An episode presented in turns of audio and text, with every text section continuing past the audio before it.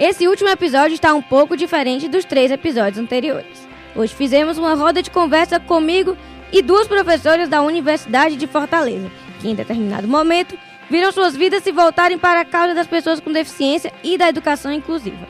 A professora Cristiane Porto, que é assistente social e terapeuta ocupacional, que desde a época de estudante já direcionava suas pesquisas, estudos e estágios para a causa das pessoas com deficiência, mais especificamente com a comunidade surda.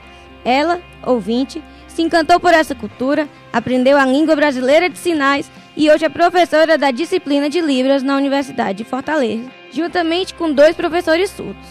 A professora Luciana Maia é psicóloga social, na qual estuda os mais diversos tipos de preconceitos, mas assim como a colega, ainda na faculdade de psicologia, foi criando um maior interesse em estudar, pesquisar e trabalhar com a questão das pessoas com deficiência, mais precisamente com o capacitismo, que é o preconceito com esse grupo social.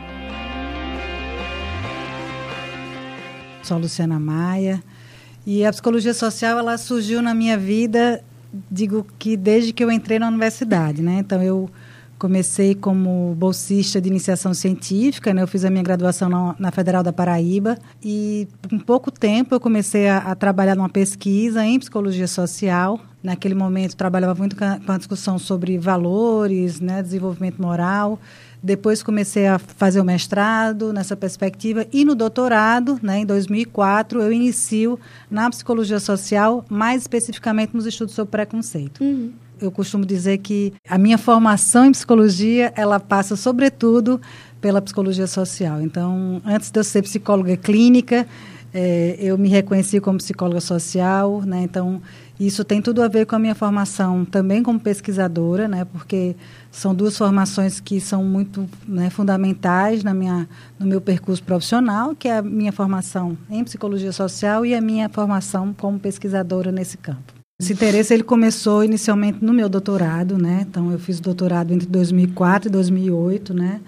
E naquele momento eu participava de um laboratório de pesquisa que trabalhava com as questões relativas ao preconceito e eu resolvi que queria trabalhar né, com preconceito em relação às pessoas com deficiência, que hoje né, se fala em capacitismo. Mas naquela época não se usava nem esse termo. Né? Esse termo é um termo mais recente né, sobretudo no contexto nacional. Havia, naquele momento, muitas discussões em torno da lei de cotas, então havia muitas resistências das empresas na contratação de pessoas com deficiência, então era um, um problema de pesquisa interessante e eu comecei a trabalhar nessa perspectiva e, ao mesmo tempo, um pouco depois, eu comecei a trabalhar numa ONG né, que tinha um programa de acessibilidade, que era a Vida Brasil, e que eu passei a coordenar né, um programa de acessibilidade em que o, o objetivo do, daquele trabalho era fortalecer uma rede né, do movimento das pessoas com deficiência aqui no Ceará. Isso é 2007, 2006, 2007, 2008 logo depois eu vim né, ser professora aqui na Unifor e comecei a trabalhar com a disciplina de Psicologia Social 2. Num primeiro momento, eu discuti a questão do preconceito numa perspectiva mais ampla, né?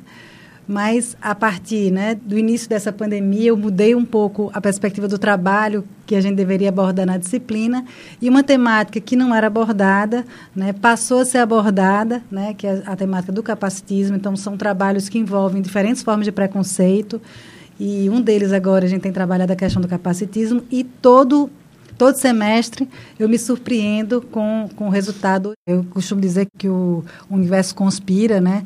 Então, teve, eu tenho três alunos agora, né? É, aliás, quatro alunas, duas de mestrado e duas de doutorado, que estão estudando a temática do capacitismo. Então, isso tem sido algo muito importante e eu né, submeti um projeto à FUNCAP e à Unifor, né, em que uma das, das, das questões que a gente está estudando é a questão do capacitismo no ensino superior. Então, isso tem sido algo muito importante que eu tenho retomado com muita força nos meus estudos. E, sem dúvida, os encontros em sala de aula, o encontro com você em sala de aula Sim. também fortaleceu esse meu desejo e essa né, vontade de dar continuidade a esses estudos. Meu nome é Cristiane Porto. É um prazer imenso estar fazendo parte do processo de conclusão de curso Selene. Eu tenho uma aproximação com a temática da pessoa com deficiência e com a inclusão desde 1984, quando eu tive a oportunidade de conhecer uma pessoa que se tornou muito próxima de mim, que era terapeuta ocupacional e que foi minha referência e influenciou muito a minha escolha por essa profissão.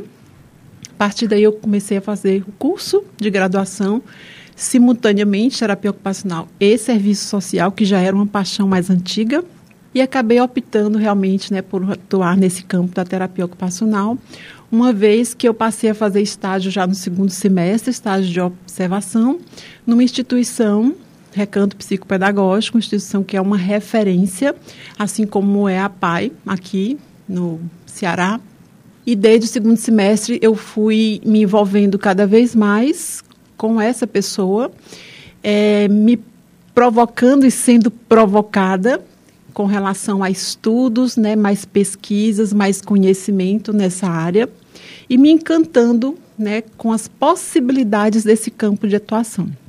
Concluí o curso de terapia ocupacional e passei, então, mais ou menos um ano atuando como assistente social e quando eu é, me vi com a oportunidade de atuar como terapeuta ocupacional nessa área, não pensei duas vezes, né? Deixei realmente o serviço social como plano de fundo da minha formação e foi, foi e ainda é muito importante essa graduação da minha vida, mas a terapia ocupacional me deu um norte maior para o que eu realmente pretendia, que era aprofundar meu campo de estudo, pesquisa e atuação junto à pessoa com deficiência. Então, eu passei a atuar profissionalmente nessa instituição. Fiquei por uns bons anos né, nessa instituição atuando como terapeuta ocupacional, até que fui né, convidada para um processo seletivo aqui de docência na Universidade de Fortaleza. E nesse processo, minha trajetória só foi se aprofundando, mas ao tempo que ia afunilando cada vez mais. E aí eu passei a atuar junto à pessoa com surdez, né? Comunidade surda, é, eu fui me aproximando cada vez mais dessa comunidade, uma vez que eu fui professora da disciplina. Na época chamava terapia ocupacional aplicada às deficiências sensoriais. Era um campo muito clínico, uma uhum. perspectiva muito biomédica, de ver a pessoa surda como uma pessoa com uma deficiência que precisava ser tratada e adaptada no seu contexto. Era essa visão biomédica, inclusive nas instituições que eu levava turmas para estágio. Essa visão é, se perpetuava também, era muito forte, até que a gente foi trazendo uma visão mais socioantropológica para a disciplina e esse campo de atuação ele foi se modificando. Né? O meu mestrado em saúde coletiva me ajudou muito, porque eu comecei a pesquisar sobre conceito de RBC, reabilitação baseada na comunidade. E foi uma pesquisa muito interessante na época, onde eu tive a oportunidade de estar em comunidades, atuando junto com agentes comunitários de saúde, e os meus alunos da graduação participaram, os alunos também desse projeto né, de pesquisa. E foi uma pesquisa que ampliou as possibilidades de atuação, não apenas no campo institucional, mas no campo comunitário. Então, foi uma oportunidade muito interessante é, essa trajetória ela foi sendo, digamos assim, trilhada pelo meu percurso na docência. À medida que a Universidade de Fortaleza ia me dando oportunidades para se inserir em campos, eu ia norteando mais essa minha caminhada. Até que eu cheguei na, no ensino regular, né? Essa disciplina ela mudou de nome depois, foi terapia ocupacional no contexto educacional. Então, nós tínhamos as instituições inclusivas, é, continuamos no trabalho de instituições como Recanto Psicopedagógico, a PAI, Instituto Felipe Maldoni, que é uma referência na educação de surdos, a PADA, que é uma outra referência na educação de surdos também, Instituto dos Cegos, mas tivemos também a oportunidade de atuar em escolas regulares né, como o Dom Lustosa, que na comunidade do Dendê, por exemplo, Escola Johnsons, que faz um trabalho de inclusão também interessante, mas comunitário. E aí esse trabalho foi se ampliando, né? A gente foi é, saindo do foco exclusivo da pessoa com deficiência, mas para entender também as necessidades especiais de qualquer aprendente no contexto educacional. Essa era a perspectiva né, que a gente trazia nos nossos estágios. As professoras agora falam um pouco sobre como é visto e como elas veem a questão da deficiência dentro da sala de aula de uma universidade, como elas encaram a situação quando as próprias se deparam com a pessoa com deficiência em suas turmas dentro da sala de aula. Para mim é encantador. Né? Cada semestre que eu recebo alunos que têm alguma necessidade educacional especial, eu me sinto desafiada e me sinto também uma eterna aprendiz, né? Porque a gente aprende com essas pessoas muito, né? É, as suas necessidades específicas, mas também as suas potencialidades, nos dão essa oportunidade da gente ampliar a visão reducionista, que a nossa formação, que foi muito biomédica, nos dá uma formação é uma visão muito reducionista de perceber, observar e olhar sempre a deficiência. E quando a gente recebe esses alunos, a gente tem a oportunidade de ampliar, né? E o quanto a gente pode aprender. O currículo acessível é uma possibilidade que a gente tem aplicado. É, esse conceito ele vem sendo utilizado desde a Declaração de Salamanca, uhum. quando a gente viu, em 1994, né, a educação como um direito de todos, que esse conceito foi aos poucos sendo alinhavado Nesse ínter, eu não posso deixar de citar também não só a minha experiência como docente da disciplina Libras e a, o meu envolvimento com a comunidade surda, não só na universidade, mas fora da universidade, mas eu tenho que citar também a minha trajetória de oito anos dentro da assessoria pedagógica do Centro de Ciências da Saúde, que, em que nós programamos um curso de aperfeiçoamento para docentes de todo o CCS, inclusive tivemos docentes de outros centros também interessados e participando, mas o público-alvo, a princípio, eram os docentes do CCS. Era um curso de formação que tinha é, oito módulos e um dos módulos era diversidade humana e inclusão no ensino superior.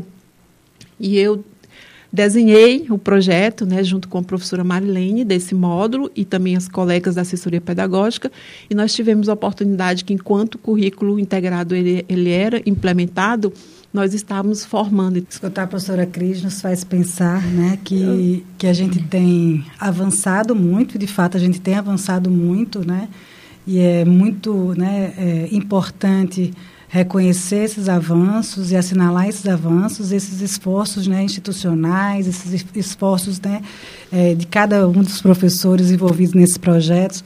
Mas a gente também tem que pensar que menos de 1% né, das pessoas com deficiência, da, das vagas do ensino superior, são ocupadas por pessoas com deficiência. Então, 0,6% né, por cento né, das vagas do, do, ensino superior é ocupado por pessoas com deficiência. Então, a gente, a gente precisa comemorar as conquistas e eu acho que a professora Cris traz elementos muito importantes para a gente assinalar, mas eu acho que tem muito ainda o que ser feito. Né? E acho que quando a gente começa a discutir essas questões, e, e eu sempre digo assim, eu falo de um lugar onde, onde os professores estão muito sensibilizados para a discussão como também a professora Clis fala de um lugar onde os professores estão muito sensibilizados para a questão da inclusão, mas isso infelizmente não é uma realidade, né? Então a gente vive numa sociedade que ela é capacitista, que ela é sexista, que ela é racista, né? E que a gente tem que se deparar com isso e criar, logicamente, formas de enfrentamento a esse processo todo. Então eu é, quando eu analiso e, e, a professora Cris, quando fala que começa essa experiência na década de 80 e ela olha o, que, o tanto que caminhou, ela diz assim, a gente andou bastante, né? E sem dúvida nenhuma, né? Eu, eu comecei em 90, é, 96, 97, é, e, e, eu começo a perceber que houve aí muitos avanços. Mas quando a gente considera o que é o contingente de pessoas com deficiência e quando a gente avalia, por exemplo, é, estatísticas que apontam que é, entre os grupos que mais evadem, que mais não conseguem permanecer na universidade, são justamente as pessoas com deficiência. Então, assim, a gente precisa olhar para os avanços, comemorar os avanços, porque nos mostra um caminho e dizer assim, olha, é possível, tá vendo? Se a gente conseguir seguir, aprender, investir investir nisso, a gente vai conseguir avançar, mas ao mesmo tempo a gente precisa reconhecer que ainda são muitos é, discretos esses avanços que a gente tem né, conquistado. Né? Então, assim, eu acho que, que a gente está num espaço, né? então a gente tem uma instituição que tem valorizado isso, então que tem incluído né, entre os cursos de formação para os professores, né? A temática, então a disciplina de Libras, por exemplo, é uma disciplina que aparece como optativa aí para vários cursos, né? Então a gente tem aí o, o PAP, desde que eu entrei aqui na universidade, que a gente vê o PAP trabalhando com oficinas de, de, de, acessibilidade, colocando a questão em discussão, mas sem dúvida nenhuma a gente ainda precisa olhar e reconhecer que existem muitos entraves ainda nesse processo. É muito além de entrar na universidade. Eu acho que o difícil é permanecer, é Exatamente. é concluir na minha pesquisa teórica, eu estou vendo realmente isso. Muitas, entre aspas, pessoas com deficiência entram na universidade, mas poucas delas vão até o final, vão até o, o TCC, por exemplo, porque por vários fatores é, e principalmente por várias barreiras também, principalmente as atitudinais. Exatamente. A gente fala muito da, das barreiras físicas, arquitetônicas, mas eu vejo que muitas pessoas com deficiência elas não concluem o, ensino superior, não só o ensino superior, é, vários outros locais da vida por conta das barreiras atitudinais, por conta da mentalidade das pessoas que ainda é, como a senhora falou, muito preconceituosa, muito racista, muito sexista. Então, eu acho que a barreira atitudinal é bem mais é, importante e séria do que a barreira física em si. Né? Nada está fora de contexto, né? E se a gente for olhar para a história, né, a professora Luciana destacou aí aspectos históricos aí importantes, evoluções, né, avanços, mas ainda várias barreiras, né, dentre elas as atitudinais que a Selene acabou de citar.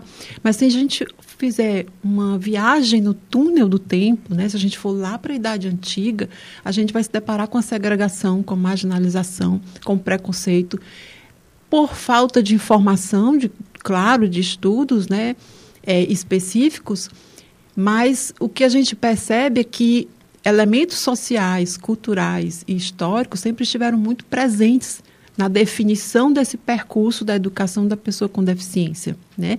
Na Idade Média, a gente já tem a influência da igreja, trazendo a visão mais piegas, né? do castigo como algo sendo re relevado a uma punição então, você precisava ser purificado porque você tinha alguma deficiência, seja ela qual fosse, alguma limitação no sentido da palavra, os termos eram os termos assim os mais pejorativos possíveis, né? Possíveis. É, pessoa com deficiência hoje é um termo que traz uma certa definição com a maior clareza, mas nós tivemos pessoas em desvantagens é, portadores. Os, os, portadores de deficiências, os idiotas, né, para pessoa com deficiência intelectual, o termo idiota, que hoje a gente usa pejorativamente, mas tinha uma razão de ser histórica também. É, as pessoas com deficiência auditiva, né, falando no, no sentido da palavra mais biomédica mesmo, é, foram designadas né, como pessoas também segregadas, marginalizadas e sem o aspecto cultural da surdez, né? sem, sem ter esse aspecto respeitado. Então, se a gente for idade antiga, idade média, passando pela idade moderna, é, a gente vai vendo e compreendendo historicamente esse processo que a gente se depara hoje, né? desse percentual é, ainda muito pequeno né? de pessoas ingressando no ensino superior e, quando ingressa, encontrando algumas dificuldades. Mas esse desafio, ele é um desafio de todos, não é só Isso. da pessoa com deficiência, é. né? É do docente, docente é do gestor, né? Uhum. Seja ele desde a coordenação, passando pela direção de centro, pelo programa de apoio psicopedagógico da universidade, ela precisa ter programas né, com pessoas envolvidas e que desenvolvam realmente estratégias que facilitem essa acessibilidade, facilitem essa inclusão em todos os aspectos, né? não só eliminando barreiras físicas, como a Selene bem destacou, mas principalmente as barreiras atitudinais. É, eu falo nesse percurso histórico porque a Selene foi muito feliz em citar as barreiras atitudinais e com essa, esse entendimento, a gente começa a perceber o quanto culturalmente nós somos influenciados pelos conceitos, pelas visões deturpadas que nós trazemos hoje, né? Então, não, não é culpa, né? Eu, eu, eu não busco culpas né, em pessoas específicas por olhar de uma forma diferente, por olhar de uma forma errada, por entender de uma forma diferente, porque isso está numa raiz muito forte cultural. Então, são pessoas como você, Selene, que tem uma responsabilidade muito grande né, de mostrar o seu potencial, de mostrar as suas possibilidades, diante de oportunidades, mas também diante de desafios que você encontrou, mas mostrar que é possível.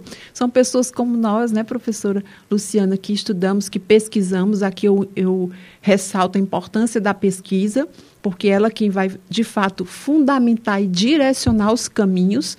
Não fiquemos no campo do achismo, né, mas que a gente cada vez mais avance com pesquisas é, dados estatísticos eles são importantes, mas a realidade ela representa e dialoga muito mais com a gente se a gente conseguir ampliar esse olhar.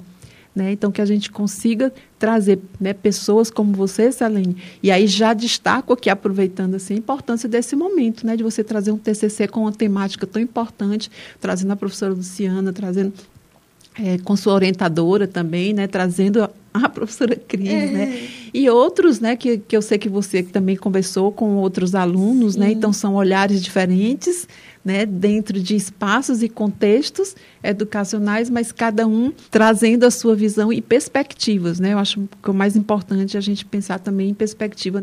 De fato, a gente tem um papel muito importante nesse processo, né? E eu sempre digo isso, né? A gente está num espaço privilegiado, a gente está na universidade. Eu sempre digo a universidade é um lugar privilegiado para pautar essas discussões, para provocar né, essas mudanças. E a pesquisa, né, como colocou a professora Cris, é fundamental para fundamentar aí na, a nossa prática, para nos conduzir nesse processo.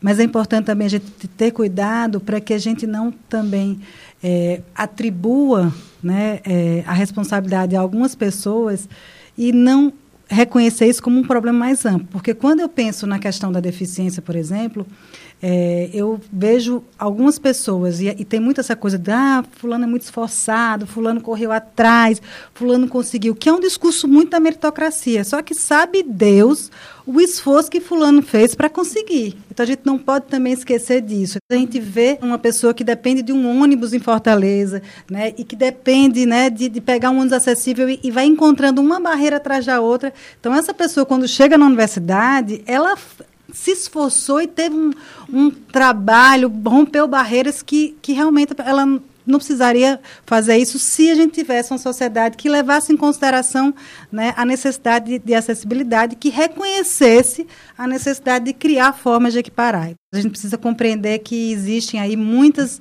outras barreiras, né, e que a acessibilidade, a forma como as pessoas né, conduzem esse processo, acabam dificultando demais a participação das pessoas com deficiência na sociedade. A professora Cris trouxe essa questão do aspecto histórico, né? E trouxe a questão da de como é que as pessoas com deficiência foram vistas ao longo da história. E eu costumo dizer que essas, essas visões elas vão se atualizando, né, Cris? Porque ainda se tem a ideia de, ah, o fulaninho tem um anjinho, né? Ah, fulaninho é uma criança divina. Gente, isso é capacitismo, né? Então isso é claramente uma forma de capacitismo infantilizar as pessoas com deficiência, né? Tratar essas pessoas com deficiência como seres divinos, né? Ah, é um presente de Deus isso, isso são formas muito contemporâneas né, de expressar o preconceito, né, de expressar o preconceito. Então, são formas. E, e, a gente hoje, em relação ao capacitismo, a gente tem uma coisa que é muito interessante, que é, o, por exemplo, o que se manifesta de forma semelhante ao ageísmo, que é essa forma muito benevolente de preconceito. É como se as pessoas usassem argumentos muito positivos, mas para desqualificar as pessoas com deficiência. Mas você desqualifica dizendo assim, ah, porque as bichinhos, pobrezinhos, né? Então você usa uma expressão que parece ser de apoio, de ajuda, mas na verdade são expressões capacitistas, são expressões que impedem, né, ou dificultam a participação, o desenvolvimento das pessoas com deficiência a gente tem que provocar esse diálogo, né? É, e ao mesmo tempo, então acho que é uma linha muito tênue, ao mesmo tempo que a gente está provocando esse diálogo, a gente precisa responsabilizar as pessoas por aquilo que elas falam. A gente tem obrigação, a gente tem rede social, a gente tem podcast como esse que está sendo produzido agora, a gente tem um monte de documento importante e, e a gente ainda está reproduzindo uma, uma série de questões que precisam ser ultrapassadas. Então acho que tem uma linha muito tênue entre aquilo que a gente precisa tolerar em termos de como é que as pessoas né, estão lidando com a diferença, mas também precisa responsabilizar as pessoas para que elas assumam uma postura diferente em relação a isso. Então, se eu não me responsabilizo, então se eu não me, me, me, implico nisso, gente, pelo amor de Deus, como é que eu fiz isso? Se eu não me não tenho essa, esse choque de consciência, eu não avanço. Então eu preciso me dar conta disso, eu preciso de alguma forma perceber que eu estou ali cometendo né, um preconceito, que eu estou discriminando, mesmo sem me dar conta. Então, a partir do momento que eu me dou conta, eu consigo mudar isso. Então é assim que a gente consegue avançar, né? Então eu, eu disse, não é passar pano, é assumir e responsabilizar as pessoas e nós mesmos por esse processo. A gente tem no, no, no, Brasil uma lógica que as pessoas sempre dizem: eu não sou preconceituoso, eu não sou racista, eu não sou homofóbico, eu não sou machista. Eu não, não, sempre é o outro. Sempre é o outro. Quando é o outro, eu não me responsabilizo. Então, eu não me responsabilizo, eu não assumo esse lugar né, de combater. Como colocou a professora Cris, é uma luta de todos. Histórica, de todos, né? né? Não é uma luta das pessoas com deficiência, né? As pessoas com deficiência são protagonistas nessa luta, mas é uma luta que todos, todas devem participar desse processo. A gente tem que assumir, como a professora Luciana falou, essa responsabilidade, mas eu acho também que a gente deve ir atrás. É, a gente, muitas vezes a gente fala que não tem informação sobre isso. Realmente falta falta realmente.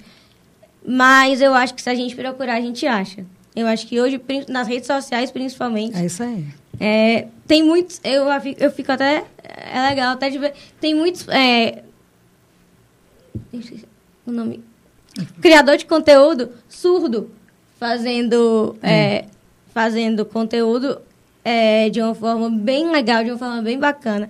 Então, então, existe é, essa possibilidade de você ir atrás, mas é porque realmente as pessoas acham que ah, não é importante, então não, não é a minha realidade.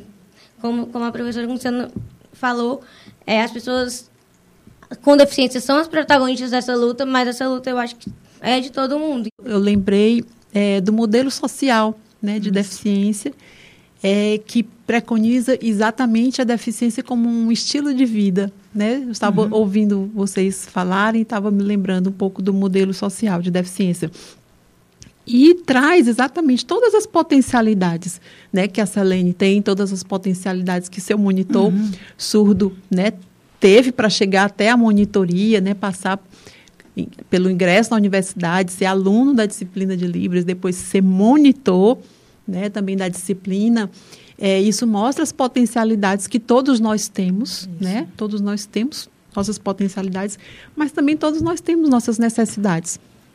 Né? Eu tenho as minhas necessidades, a professora Luciana tem, né? você, Selene, tem, são necessidades diferentes, assim como são potencialidades diferentes, e isso é que faz a riqueza da convivência social.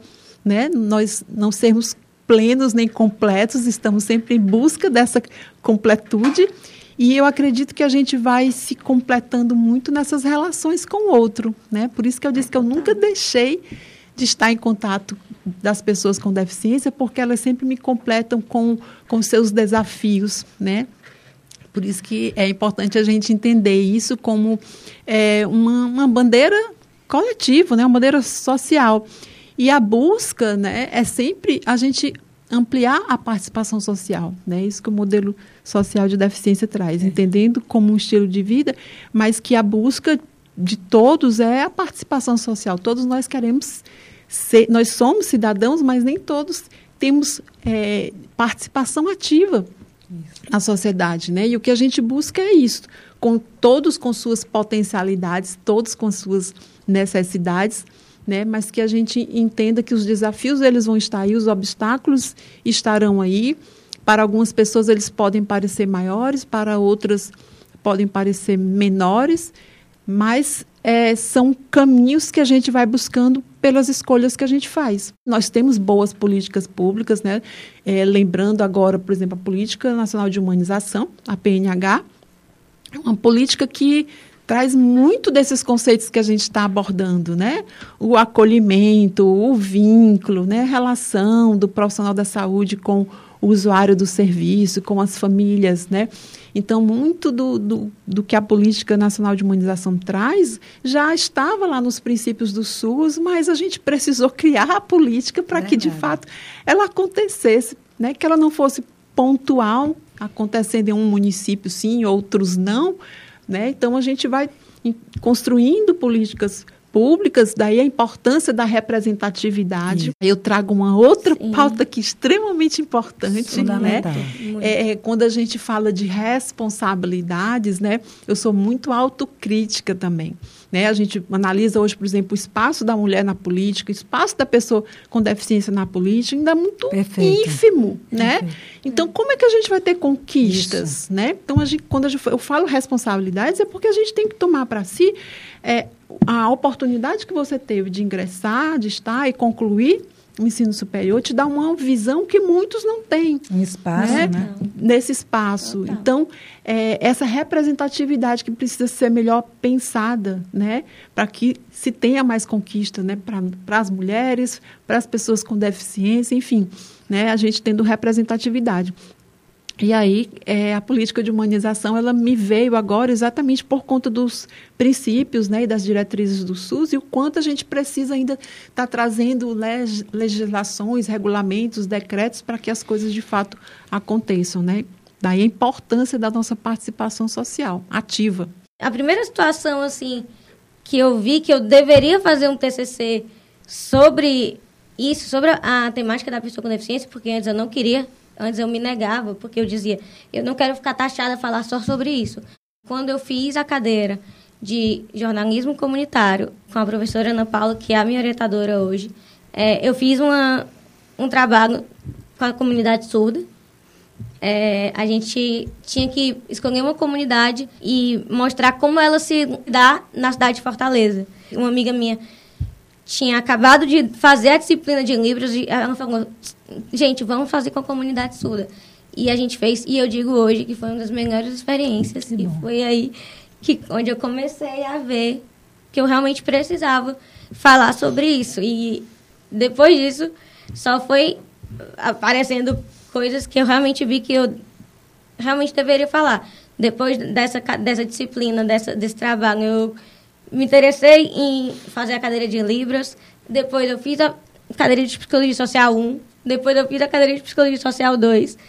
E eu vi que tudo está interligado e que realmente eu deveria seguir nesse assunto. E eu, um, o, ver professores, ver colegas engajados nessa causa, para mim, como pessoa com deficiência, é muito bom, porque além de da gente, né, de as pessoas com deficiência falarem sobre isso, irem lá lutar, é, a gente vê que tem outras pessoas, é como a professora Luciana falou, né, a causa de todo mundo. A gente foi para para a Conferência Nacional né, das Pessoas com Deficiência lá em Brasília, em 2008, e essa foi talvez uma das experiências mais intensas né, de, de, de participação política né, e de ver o protagonismo das pessoas com deficiência. Então, a gente Ficamos três dias dentro de um, de um, de um espaço discutindo políticas públicas, discutindo né, diferentes formas de pensar a acessibilidade, a inclusão das pessoas com deficiência, isso sendo dito, sendo conduzido por pessoas com deficiência.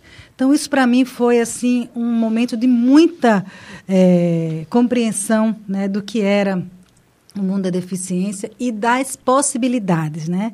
Isso que a Cris colocou, né? De, de reconhecer essas possibilidades, de, de, reconhecer, a partir do modelo social que a Cris colocou, de que, de fato, se a gente tem uma sociedade que consegue reconhecer né, a diferença daquele outro e equipara essas condições, aquela pessoa, como qualquer outra, pode viver, pode estudar, pode trabalhar, pode amar, pode ter o seu lazer. Então, para mim, esse contato né, é, mais intenso durante esse tempo foi muito importante, inclusive para eu poder repensar as minhas crenças capacitistas, né, a minha visão de mundo. Então, eu costumo dizer que a gente vira uma chave né, nesse momento. Então, foram experiências. E eu acho que todo semestre, né, quando a gente se depara com a experiência de ter um aluno com deficiência em sala de aula, eu, né, eu sempre procuro dar o melhor que eu posso, ao mesmo tempo né, é, facilitando aquele processo, equiparando as oportunidades do meu aluno, mas também, ao mesmo tempo, empoderando, dizendo que ele pode, que a gente está junto, que eu estou ali com ele, com ela, para ajudar no que for preciso. Né? É, e eu sempre né, tenho lá o PAP lá como parceria, sempre estou lá, corro lá, Terezinha, a situação é essa, como é que eu devo conduzir? E eu acho que é isso, a gente não sabe de tudo, mas a gente precisa, como colocou a, a Celina, a gente tem que ir atrás, né? A gente não pode achar ah, uma coisa que a gente escuta, ah, são muitos desafios, são muitos desafios, mas se eu ficar falando só que são muitos desafios, a gente não supera.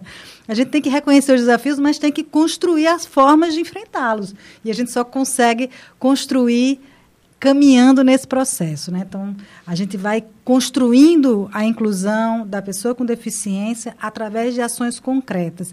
E essas ações concretas estão tanto ligadas às ações institucionais, mas também ações cotidianas nossas, de repensar, de ver uma, um termo que a gente utiliza, de ver um modo como a gente se refere, de se dar conta, enquanto professor, de uma prova, de um, de um filme que a gente vai trabalhar em sala e que a gente tem alunos surdos. Como assim? Como é que eu vou, enquanto professor, pensar nessa estratégia?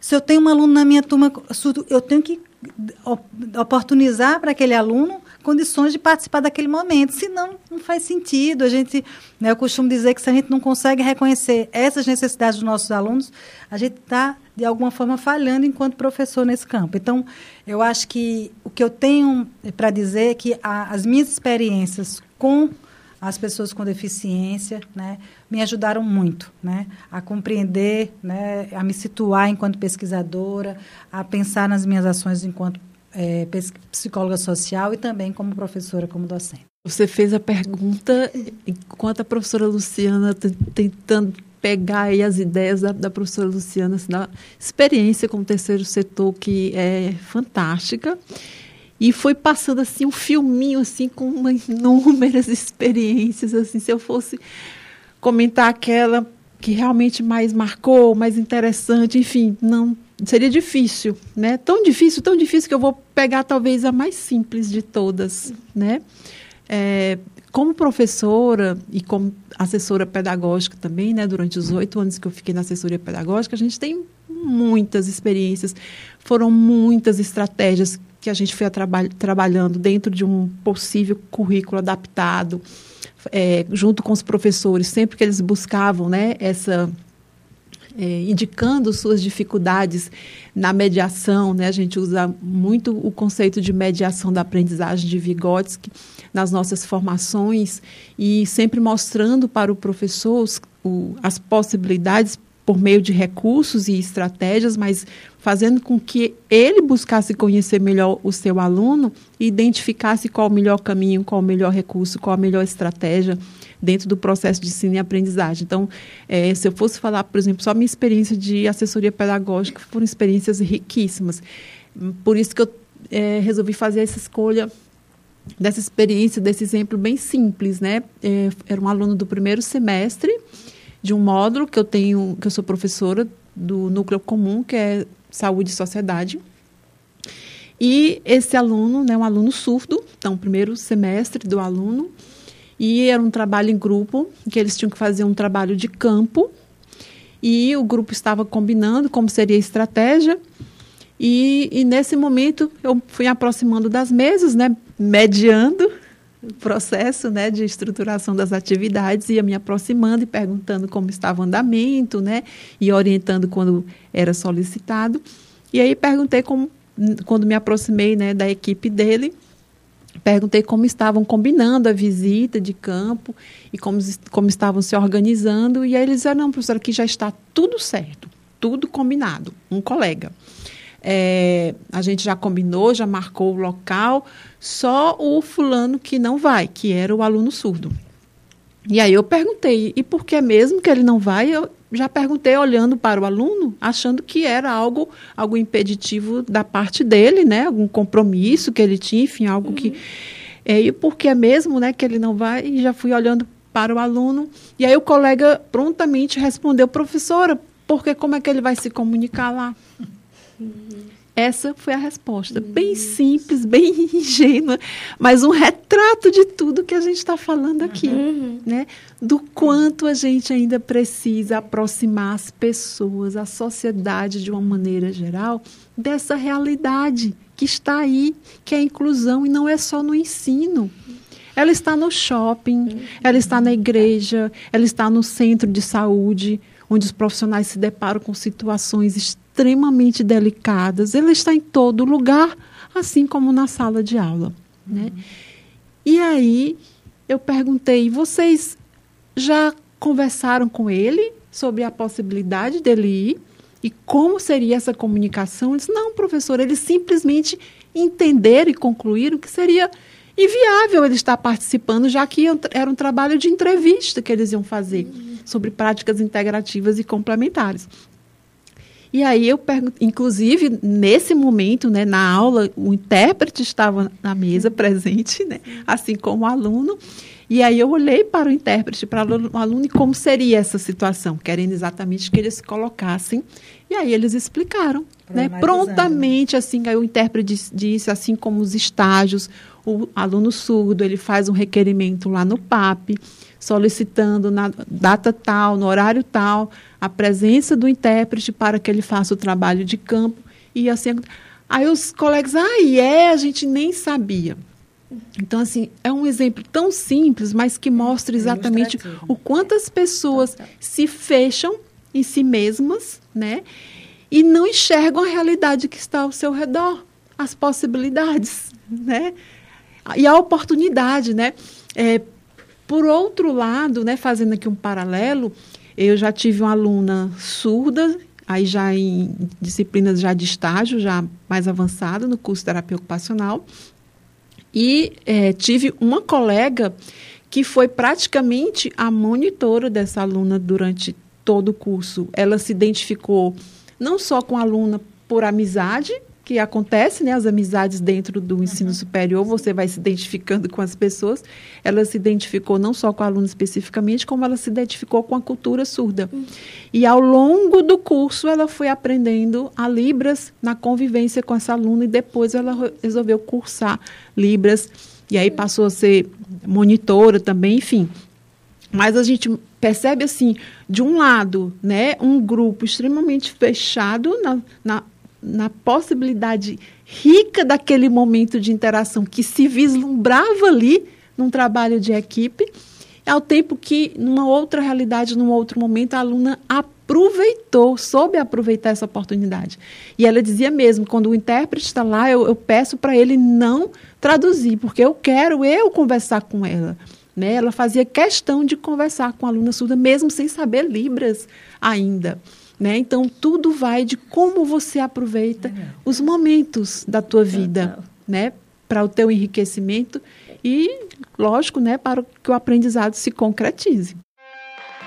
As professoras convidadas têm cada uma um projeto dentro da universidade que, de certa forma, perpassa com a questão da pessoa com deficiência. Agora, cada uma nos fala um pouco sobre esses projetos. O projeto Dialogando sobre o Preconceito é um projeto que existe desde 2018, tá? É um projeto que é uma articulação de quatro professoras, né? Duas professoras de pós-graduação, eu e a professora Luana Souza, e a professora Janaína Carvalho, a professora Letícia Bessa, que são né, da graduação em psicologia. Então, esse é um projeto que ele começou dessa inquietação de trazer a discussão do preconceito para a universidade. A gente começou com rodas de conversa presenciais, presenciais. Veio a pandemia, a gente passou para o formato remoto. E e além disso, a gente começou a atuar, né? Então, as rodas elas acontecem na universidade, na Unifor, né? Elas acontecem hoje como atividade vinculada ao estágio de conclusão de curso, né? Então nós temos alunos estagiários participando né, e facilitando essas rodas, embora sempre tenha professoras também envolvidas, mas a gente hoje conta com um grupo aí de 12 estagiários do projeto. E em 2020 a gente começou a atuar na escola, a gente está atuando numa escola do município de Fortaleza, a Escola Torres de Melo, onde a gente faz um trabalho tanto com professores como um trabalho com alunos. Então, a gente faz rodas, né, são três rodas por, por, por mês com os professores e as rodas com os alunos são quinzenais. Nesse momento, tudo remoto, mas tem funcionado super bem. O projeto Por Sinal, como nasceu o projeto Por Sinal? Né? Nasceu dentro da disciplina de Libras, a princípio, nós pensávamos em uma estratégia de avaliação, né? Essa era a ideia. A gente queria fugir da, da prova, daquela forma tradicional de avaliar. Então, nas três etapas de avaliação, né? na V1, na V2 na V3, né? aqui na universidade nós temos essas três etapas. nós tínhamos né, a, a prova, onde envolvia conteúdo de línguas, né, da Libras, da, da gramática mesmo, mas a gente queria sempre trazer algo diferente como estratégia de avaliação, porque a disciplina de Libras na Unifor ela sempre teve uma cara diferente. Eu sempre fiz questão de mostrar isso e, e acreditar nisso, né? mais do que mostrar, acreditar nisso. É, cursos de Libras, assim como outras línguas, a gente tem vários né, na, na, cidade, no estado, no, no, no, país inteiro, inclusive cursos online. Você pode se inscrever e fazer um curso de Libras online. E eu sempre dizia para o nosso aluno, né, primeiro dia de aula, é o que te motivou a estar aqui, né? Essa pergunta está sempre presente. O que motivou você a estar aqui na disciplina de Libras? É, porque a nossa, depois que os alunos falavam, né, dizia a nossa disciplina de Libras, a nossa proposta é uma proposta muito diferente do que é oferecido no mercado. Porque aqui nós não estamos trabalhando apenas com uma língua, o aprendizado de uma língua. Porque curso de língua, de Libras, você faz lá fora. Né? Assim como você escolhe fazer inglês, francês, alemão, russo, você pode escolher fazer Libras e ter uma língua a mais. O grande diferencial aqui é porque nós estamos formando profissionais. Bacana. Então, nosso compromisso é bem maior. Você não está aqui apenas para aprender uma língua, você está aqui para aprender uma cultura. Nossa. E é uma cultura que é uma cultura do teu país. Quando você quer ter uma experiência com a cultura russa, você tem que viajar para a Rússia para praticar aquela língua e conhecer a cultura. A cultura surda ela está aqui, está muitas vezes do teu lado, pode ser o teu vizinho, pode ser o teu colega de classe. Como vai ser o teu paciente, provavelmente, ou o tutor do teu animal, no caso dos alunos de medicina veterinária, porque a Libras, né, de acordo com a lei, né, é, um, é a lei de acessibilidade, ela é obrigatória apenas para os cursos de pedagogia e licenciaturas e fonoaudiologia, né? Por isso que ela é ofertada aqui na universidade, porque nós temos fonoaudiologia e temos a licenciatura em educação física. Para os demais ela é optativa, mas nós temos alunos de todos os cursos de graduação se matriculando. Das áreas que a gente imagina assim, menos prováveis, como, como por exemplo, a análise de computadores, né? É, é, engenharias, enfim, to, todos os cursos, né? Engenharia mecânica, elétrica, né? Nós temos alunos é, enfim, de todos os centros da universidade. É, e a gente sempre traz isso, né? Você está aqui não apenas para aprender uma língua, porque você pode fazer o curso de Libras lá fora. Seis meses você tem um conhecimento básico, noção básica, ele é muito mais barato do que o que você vai pagar aqui. Inclusive, qual é o diferencial? É o nosso compromisso em formar profissionais, pessoas que vão interagir com o surdo, se relacionar com o surdo e não apenas falar uma língua aprender uma língua a mais. E aí vocês vão entender aqui o que é a cultura surda. Esse preâmbulo é para a gente poder chegar no projeto por sinal. E aí o nosso desafio é sempre pensar em estratégias de ensino e aprendizagem e de avaliação que tragam esse diferencial, porque ele não pode ficar só no meu discurso. Né, de docente, aqui você vem aprender algo mais, né? Você tem que buscar e querer algo mais do que a língua. Então a gente tem que fazer isso na prática. E aí nasceu a ideia do projeto por sinal. Qual é a ideia? Né? Esses alunos eles estão aqui aprendendo, eles estão transbordando né, de satisfação, de alegria com essa nova língua e com essa nova cultura que eles passam a entrar em contato. Porque algo que a gente sempre preservou na universidade é que o professor surdo ele tem que fazer parte da disciplina. Uhum. Em várias instituições, o surdo não necessariamente ele é o professor. Eu, por exemplo, eu tenho formação né? Eu tenho uma pós-graduação em Libras, docência e tradução. Então, eu poderia ser professora sozinha na disciplina, mas eu nunca fui. Né? Então, a gente sempre, desde a implantação da disciplina, que nós sempre respeitamos esse espaço como um espaço do surdo. Né? E se eu quero aprender uma língua estrangeira, eu vou buscar um nativo daquela língua. Então, é o direito que o aluno da universidade tem né, de ter o professor surdo na disciplina. Mas a gente tinha que mostrar para o aluno que ele tem que aprender mais do que simplesmente a língua.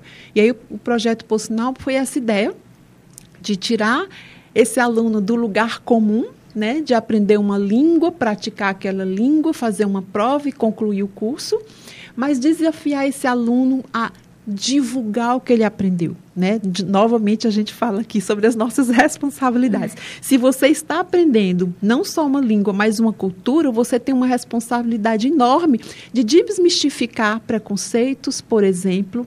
Né? Então eles passam desde o primeiro dia de aula, quando eles começam a entender que a forma com, correta de se reportar é o surdo e não a pessoa com deficiência, eles, ah, professor, eu achei que a gente estaria menosprezando. Não, o surdo é uma, uma identidade que retrata uma cultura. Né? Então ele se reconhece com essa identidade, né? como ser surdo, e não como uma pessoa com a deficiência auditiva na visão socioantropológica, é, claro, porque é a gente tem a visão isso, biomédica, a visão mais clínica, né?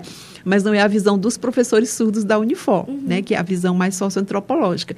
E aí você já sai no primeiro dia de aula com esse compromisso de desmistificar isso, né? Quando o teu colega te encontra, você estava onde? Eu estava na aula de Libras. Libras, você está fazendo essa língua, por que você vai falar com algum surdo? Uhum é, com algum deficiente auditivo, né? Então, o termo é esse deficiente auditivo, não surdo. E aí você vai explicar por que, que o termo correto é surdo. Então, no primeiro dia de aula, ele já sai com esse compromisso. E a gente queria levar esse compromisso até o final.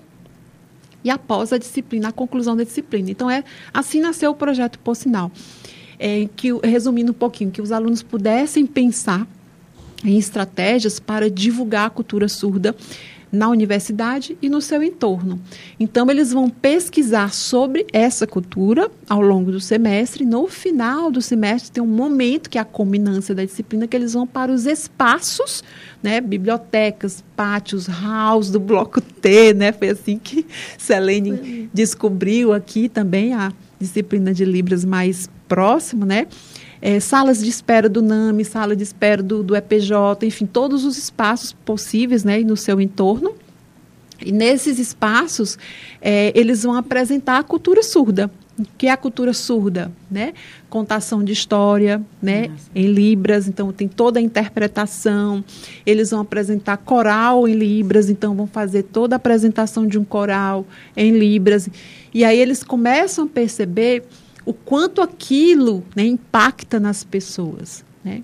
E eles têm esse papel né, no final do curso, digamos assim, de divulgar a cultura surda, tirando essa visão mais preconceituosa, mas vendo como uma cultura rica que ela de fato é. Né? E esse projeto, embora não fosse o objetivo maior, mas de alguma forma ele passou a trazer para o aluno da Universidade de Fortaleza um conhecimento de que existe a disciplina de Libras, que muitos alunos nem conheciam. Nossa, o que é isso? Que apresentação é essa? Não, é uma apresentação da disciplina de Libras. No final do semestre, a culminância da disciplina. Nem sabia que aqui tinha essa disciplina. Nossa, e mesmo sem ser essa intenção, né, as turmas de Libras foram aumentando a partir do momento que a gente começou com esse projeto por sinal. Então, é, é, é, isso que a gente traz, né? A experiência do projeto, assim como o projeto da professora, é a oportunidade de você usar espaços, né? isso. né? no campo da educação, como são as escolas, como é a universidade, e nesses espaços você começar a sensibilizar pessoas para realidades riquíssimas que muitas vezes elas nem conhecem. Né? Então, não ter uma visão preconceituosa do ser surdo, da comunidade surda, mas uma, uma visão deslumbrante né, do que, da riqueza que é essa cultura. O último episódio do Sintonia Inclusiva fica por aqui. Agradeço à assistente social, terapeuta ocupacional e professora Cristiane Porto e à psicóloga e professora Luciana Maia. O podcast foi produzido por Selene Facó, com orientação da professora Ana Paula Farias, gravação e edição de João Rufino.